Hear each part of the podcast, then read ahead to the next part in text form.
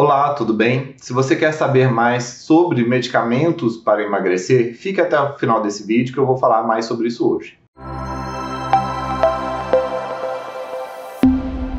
Olá, sou o Dr. William Rezende do Carmo, sou médico neurologista, fundador da Clínica Regenerate e no meu canal falo sobre dor, sono, Parkinson, emoções e todos os temas que são do interesse dos nossos públicos estejam relacionados com nossos atendimentos aqui na nossa clínica e com seus anseios, com toda a participação que vocês fazem aqui no nosso canal.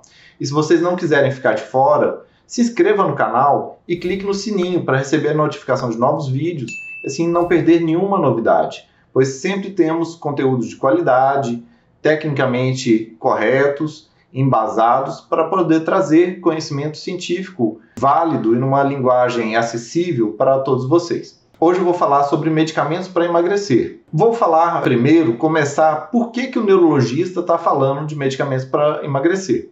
O primeiro ponto é que boa parte dos medicamentos para emagrecer eles são medicamentos neurológicos, porque quem manda a boquinha comer é o cérebro, quem controla a boca é o cérebro.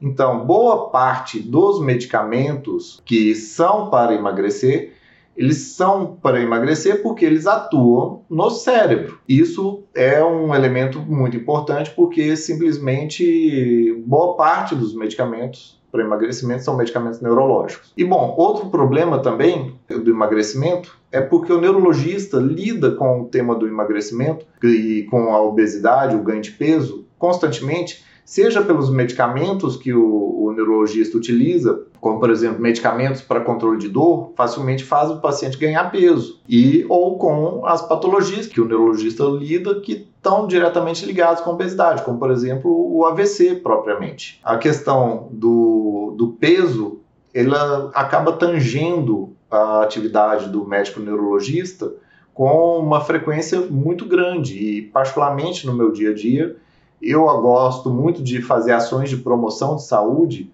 não só de lidar estritamente com a queixa neurológica que o paciente traz. Para mim, me importa o paciente estar livre da dor, mas também não ficar gordo ou gorda. E então eu tenho um interesse especial sobre temas de emagrecimento e de controle do peso. Óbvio que eu vou falar dos medicamentos, mas Sempre é extremamente importante lembrar que a base da coisa é a mudança nutricional e importante também a atividade física. Nunca que a gente vai pautar e fazer uma estratégia de emagrecimento pautada apenas e unicamente nos medicamentos. Mas aqui eu vou trazer o que há de científico, o que há de aprovado, o que há de correto no uso da medicina de medicamentos para emagrecimento. Antes de falar dos medicamentos, eu vou falar das principais causas da obesidade que é muito importante porque se a gente não tem claro quais são as causas da obesidade daquele paciente, não necessariamente a gente vai estar tá fazendo um tratamento correto para aquele paciente. Eu vou dar, citar algumas causas, uma das principais causas de obesidade, como por exemplo problemas hormonais. Problemas hormonais como o hipotiroidismo facilita a pessoa de ganhar peso, ou doença de Cushing, que a pessoa acaba produzindo cortisol acima do normal e esse cortisol anormal acaba também aumentando o peso. Então, doenças hormonais fazem parte das causas de obesidade. Outra causa de obesidade é o transtorno de compulsão alimentar periódica. O que, que, é isso? Não é aquela pessoa que belisca o tempo todo. O transtorno de compulsão alimentar é quando a pessoa chega ela tem um ímpeto de comer e comer muito, comer como se não tivesse amanhã. Ela come, come, come, come e ela não fica provocando vômito, que nem na anorexia nervosa. Ela come, come, come e guarda aquilo para dentro dela. Muitas vezes ela até se arrepende de ter comido daquele tanto. Ela se sente mal consigo mesma.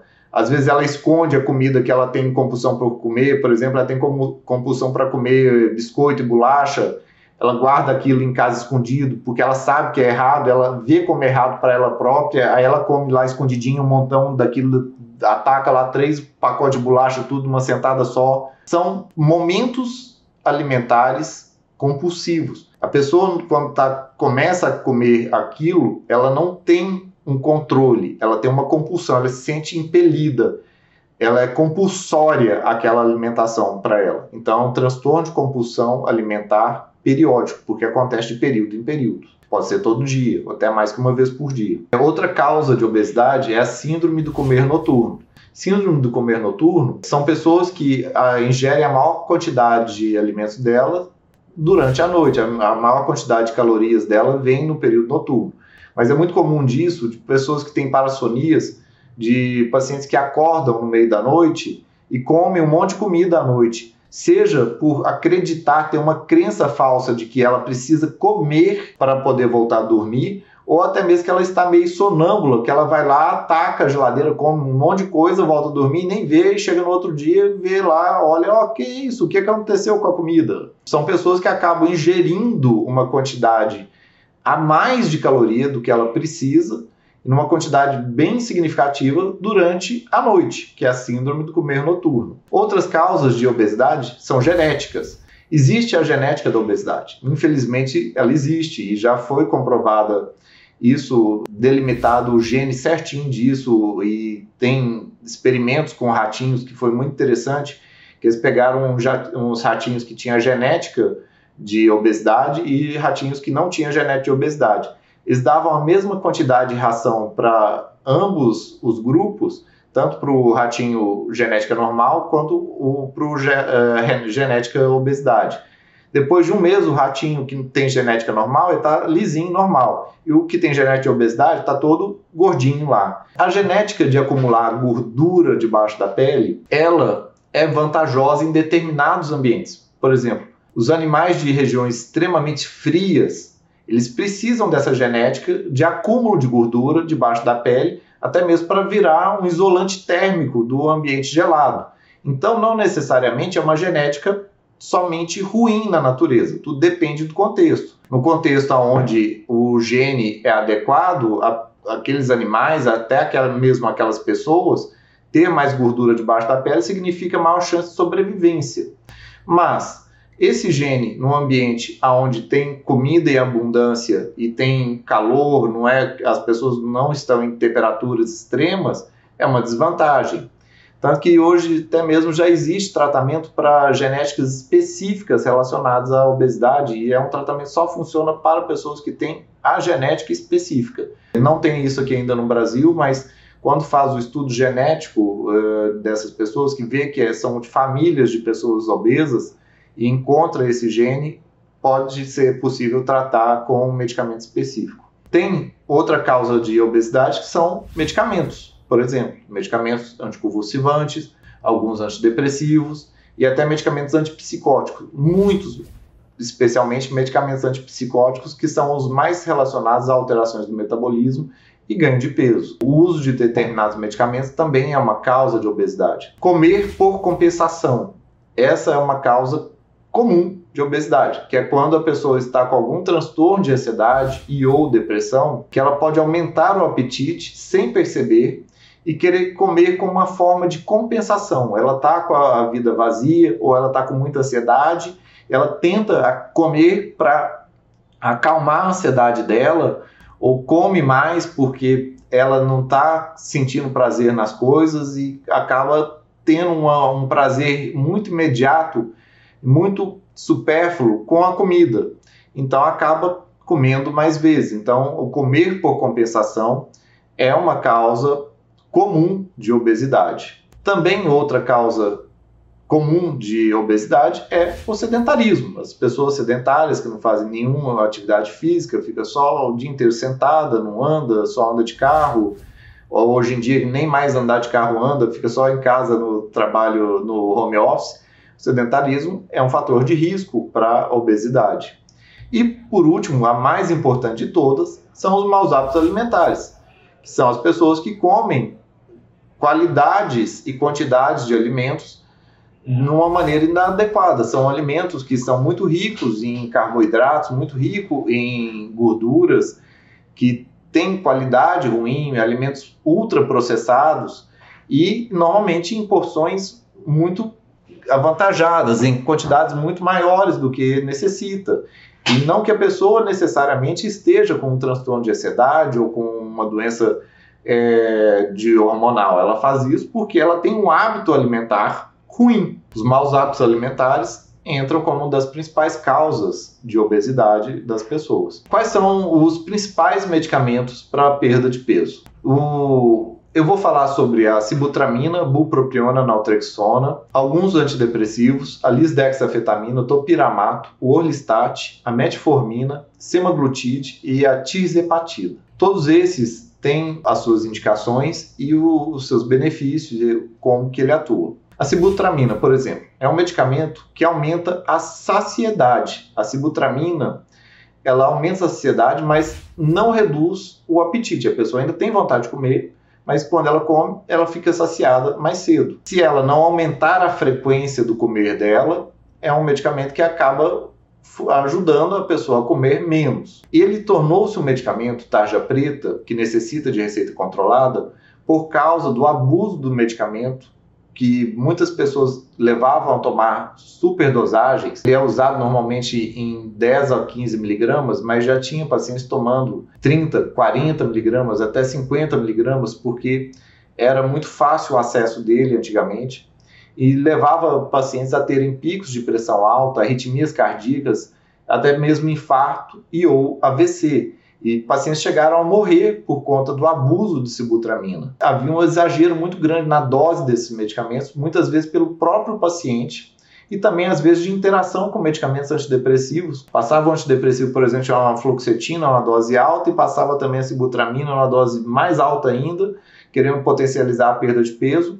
E isso acabava dando uma complicação cardiovascular que levar, levou algumas pessoas a ter efeitos colaterais graves ou até mesmo morte e assim ele acabou ficando restrito. Hoje é possível prescrever, é possível utilizar, mas é com medicamentos mais controlado. Ele pode levar a ter uma perda de peso até 5% do peso inicial. Ele tem uma eficácia sim, uma eficácia significativamente boa, que chegar a perder 5% do peso corporal, do peso inicial, é algo significativo. Outro medicamento aprovado é a bupropiona e a naltrexona os dois juntos. A bupropiona sozinha é um antidepressivo que por si só pode levar a uma perda de peso associada a ele, especialmente nas doses mais altas, como 450 mg dia. A bupropiona de liberação prolongada, na dose de 450 mg dia, ela sozinha tem sim também um poder de efeito de controle do peso. A naltrexona, ela é um antagonista do receptor opioide que tem indicação básica para controlar os impulsos, como do alcoolismo. Aquela pessoa que tem alcoolismo e deseja parar de usar o álcool, o uso da naltrexona ajuda muito a controlar o impulso do uso do álcool. Ela também é utilizada para controlar o abuso de outras substâncias e o impulso de abuso de várias outras coisas. E a combinação de ambas, da bupropiona com a naltrexona, em doses adequadas, tem uma perda de peso atribuída até 5% do peso corporal.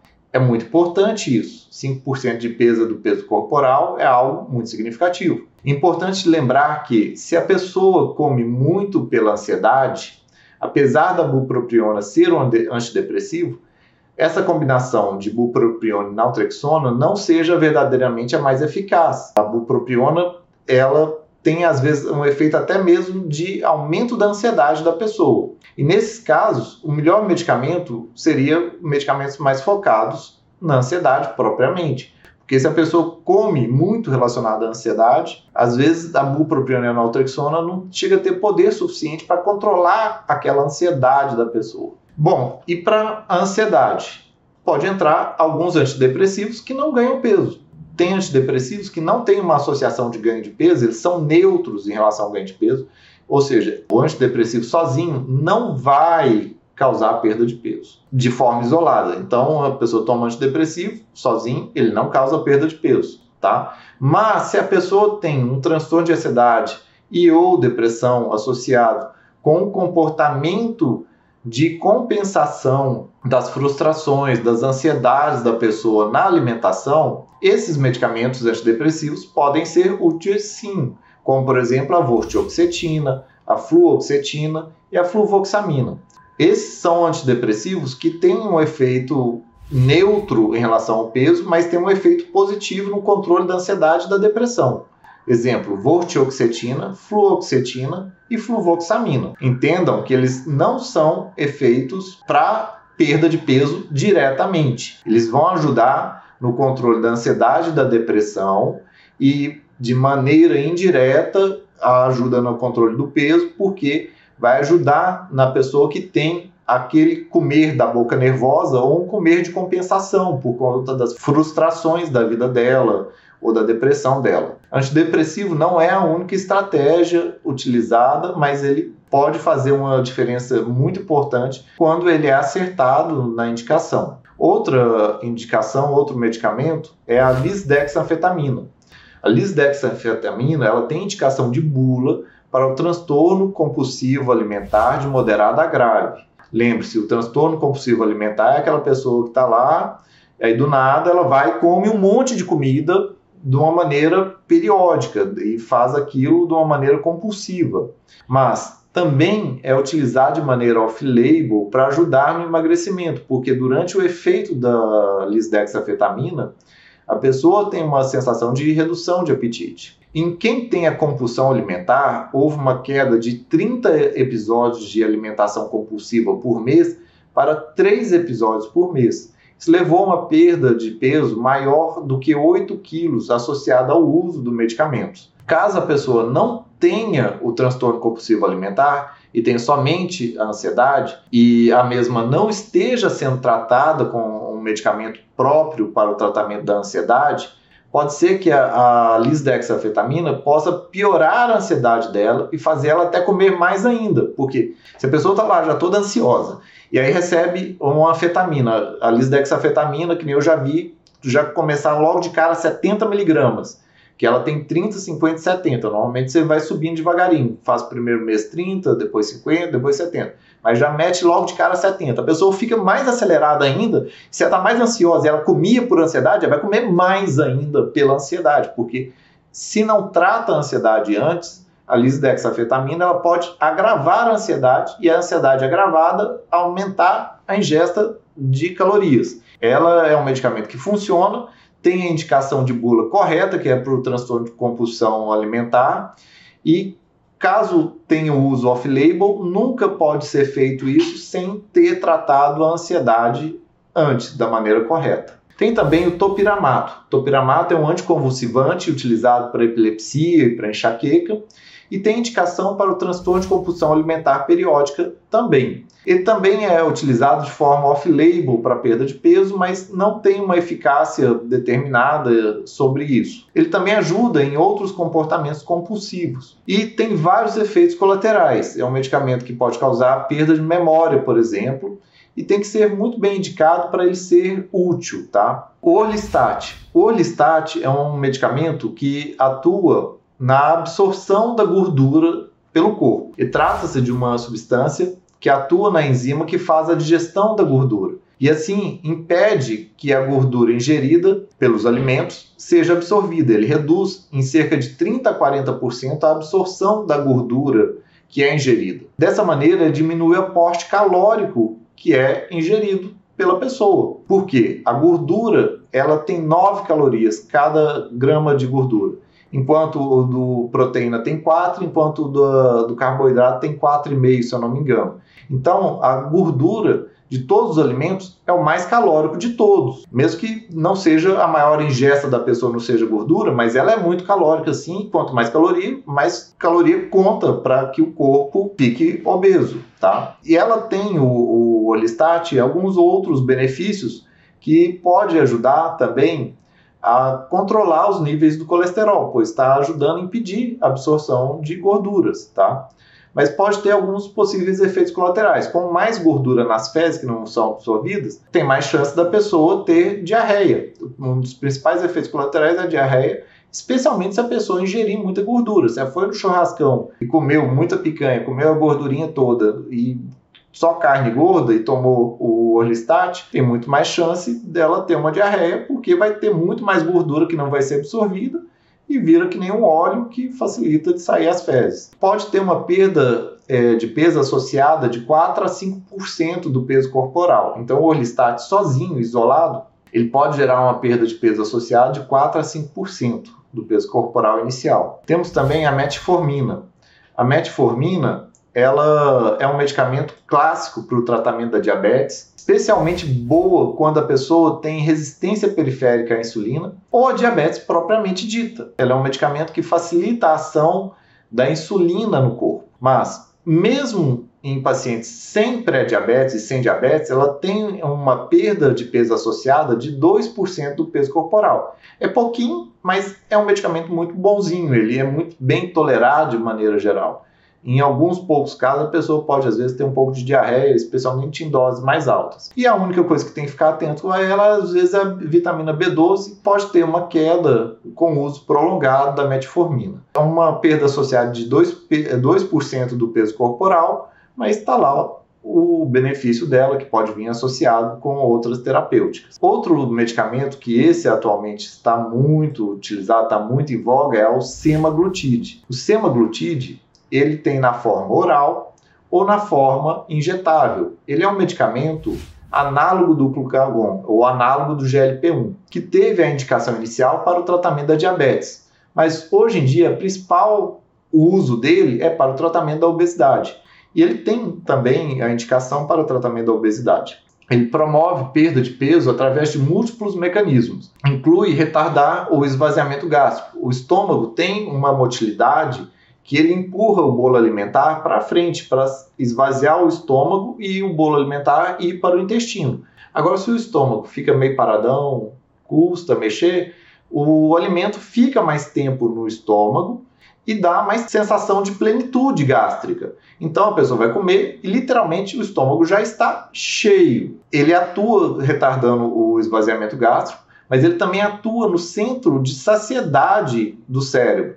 A pessoa às vezes nem está com o estômago cheio, já está vazio, mas come um pouquinho e já se sente saciada. Também reduz o centro da fome também. Ele diminui o apetite e aumenta a saciedade. Então ele atua no cérebro também, no centro da fome no cérebro. Ele diminui a percepção de fome e aumenta a sensação de saciedade. E isso acaba diminuindo a ingesta calórica, além dele ter efeitos anorexígenos no cérebro, que são esses que atuam no centro da fome e do aumento da saciedade. Então, ele é um medicamento que atua gástrico, atua no metabolismo da glicose e atua no cérebro também. Então, também é um medicamento neurológico. Ele está sendo até estudado também para patologias neurológicas como Alzheimer e o Parkinson. É uma injeção que é aplicada semanalmente os principais efeitos colaterais são náuseas, diarreias, vômitos e constipação, e tem uma perda de peso associado de cerca de 14% do peso corporal inicial. Veja bem, 14% de, do peso corporal inicial. É uma perda de peso associada muito boa. Então, ele sozinho já traz uma perda de peso muito significativa. E agora chegou também a última novidade, que é a tirzepatida. A tirzepatida, ela também atua como um análogo do GLP-1, ou análogo do, do glucagon. Esse novo medicamento também atua simulando outro hormônio secretado pelo intestino, GIP. O GIP, polipeptídeo insulinotrópico dependente de glicose. Esse nome grandão todo significa que é mais um, um hormônio que atua na regulação do apetite e da, do controle da glicemia que em conjunto a atuação do análogo do GLP-1, o análogo do glucagon e do GIP, que é do polipeptídeo insulinotrópico dependente de glicose, eles atuam na saciedade e no controle da glicemia em outros mecanismos que fazem manter baixos os níveis de açúcar no sangue após a ingestão dos alimentos. E segundo os estudos, 90% dos pacientes que usaram o medicamento chegaram a reduzir o peso em mais de 20% do peso corporal inicial em até um ano e meio de tratamento. Esse patamar de perda de peso é tão importante, 20% de perda de peso do peso corporal inicial, é tão importante que chega até mesmo a ser comparado com uma cirurgia bariátrica. Tem uma evolução cada vez maior do tratamento da obesidade. E é muito importante ver a questão do uso racional dos medicamentos. O uso racional faz muita importância no sentido de que a pessoa tem que ter os diagnósticos de causa da obesidade dela para ter uma escolha correta dos fármacos que vão ser utilizados em cada caso. Nada não fará verdadeiro efeito se não houver mudança na qualidade da alimentação. Se a pessoa não muda a qualidade da alimentação dela, do que, que ela come, ela pode não ter perda de peso. Vou dar um exemplo de uma paciente que ela estava usando corretamente o Ozempic, que é o, o semaglutide, em doses adequadas, estava tomando medicamento para o controle da ansiedade em dose adequada também, só que ela não mudou a qualidade da alimentação dela, ela comia ainda muito carboidrato e quase nada de proteína. E a proteína ela dá saciedade, ela dá mais saciedade. E ela inibe a absorção rápida da glicose. E quando a glicose é absorvida rápida, rapidamente os medicamentos também ajudam a baixar a glicose e ela é estocada também nas gorduras. Essa paciente usou por um ano inteiro o semaglutide e não perdeu peso, porque não teve a mudança do padrão alimentar. Se não tem a mudança do padrão alimentar e a pessoa continuar comendo junk food, comida rica em carboidratos simples, só os medicamentos podem não mudar a questão da perda de peso, ou então ser muito pífia essa perda de peso. É importante lembrar que a mudança da qualidade da alimentação é fundamental para o controle correto da perda de peso, e isso envolve fundamentalmente pôr bastante proteína e ter uma redução bem significativa do, dos carboidratos simples e comida ultraprocessada. É importante também a atividade física. A atividade física sozinha ela não emagrece, tá? Ela sozinha não faz a pessoa perder peso suficiente para emagrecer, mas ela traz muitas vantagens. Teve um estudo comparando pessoas com dietas controladas iguais, eram dietas que vinham para as pessoas, as pessoas só comiam aquilo que vinham para ela, e compararam pessoas que faziam atividade física, faziam musculação versus pessoas sedentárias, com a mesma dieta e viram que o grupo da musculação teve uma perda de peso 40% maior que o grupo sedentário. Então, sim, a atividade física facilita a perda de peso. E o grupo sedentário também perdeu peso, mas o grupo ativo na atividade física perdeu 40% mais. Além disso, a atividade física tem estudos que mostram que quando a pessoa começa a praticar a atividade física, ela tem muito mais força de vontade para mudar o hábito alimentar também em relação a quem não está praticando. Então, a pessoa que começa a praticar atividade física, ela já está tendo força de vontade para mudar um hábito de sair do sedentarismo para estar ativa fisicamente e manter essa disciplina da atividade física. Quando ela ganha essa força de vontade e já muda esse hábito, a mudança de um pequeno hábito ajuda a mudar outros hábitos na vida dela. E a gente já sabe através de estudos que a pessoa tem mais força de vontade para mudar hábitos alimentares quando ela está pra, conseguindo praticar atividade física. Pode-se utilizar mais que uma estratégia medicamentosa ao mesmo tempo, desde que tenha uma racionalidade. Por exemplo, não utilizar sibutramina juntamente com a vortioxetina, com antidepressivo, que ambos, ambos atuam aumentando a serotonina. Mas pode utilizar também, por exemplo, um semaglutide com uma metformina, com orlistat e, por exemplo, o, a bupropiona e a naltrexona. Então, soma 5% de um, 5% do outro, 14% do outro e 2% de um.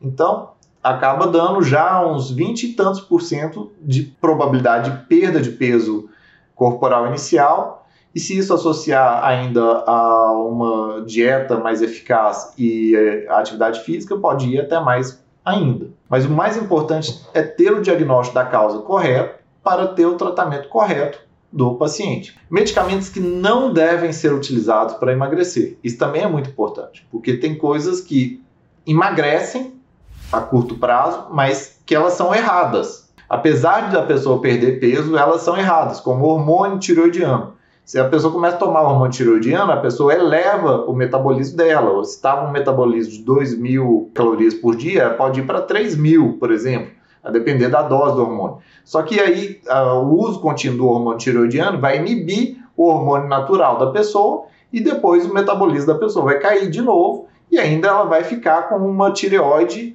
hipofuncionante. Então, hormônio tiroidiano é um problema sim, não deve ser utilizado. Igualmente diurético. Diurético faz perder peso? Faz. E rápido. Só que a pessoa está perdendo líquido que assim que ela parar de tomar o diurético, ela vai reter novamente, ela vai juntar aquele líquido novamente, além de ter os riscos que o próprio diurético traz. Igual laxantes, a pessoa tomar um monte de laxante para acabar tendo evacuações quatro, cinco vezes por dia para não absorver nada, fazer aumentar a velocidade do trânsito intestinal, ela vai perder literalmente um monte de alimento nas fezes mas também não vai ter os nutrientes dela, e fora dos riscos que tem da pessoa ficar irritando o trato gastrointestinal o tempo todo, que pode dar doenças inflamatórias pelo risco da irritação no trato gastrointestinal. E também não há evidências que fitoterápicos le, eh, possam levar à perda de peso, tá? Não há nenhum eh, consenso, não há nada oficial mostrando que fitoterápicos levem à perda de peso, mas já existem vários casos de hepatite causada pela overdose de fitoterápicos. E também ah, ficar muito atento ao perigo das fórmulas milagrosas de emagrecimento, porque tem profissionais que receitam fórmulas que põem um caminhão de coisas todas juntas naquela fórmula, tá lá uns 20 itens, a pessoa nem sabe o que é, que é uma bomba aquilo que pode até emagrecer, mas acaba causando um custo de saúde muito grande para a pessoa na perda de peso. E bem, pessoal, esse foi o vídeo sobre os medicamentos que estão relacionados à perda de peso. E se você gostou do conteúdo, dê aquele joinha, dê aquele é, like, escreva nos comentários o que, que você acha sobre o uso dos medicamentos para perda de peso, comente se você já usou algum deles, qual foi sua experiência e compartilhe o vídeo, pois conhecimento quanto mais compartilhado, melhor para todos. Um abraço, até mais.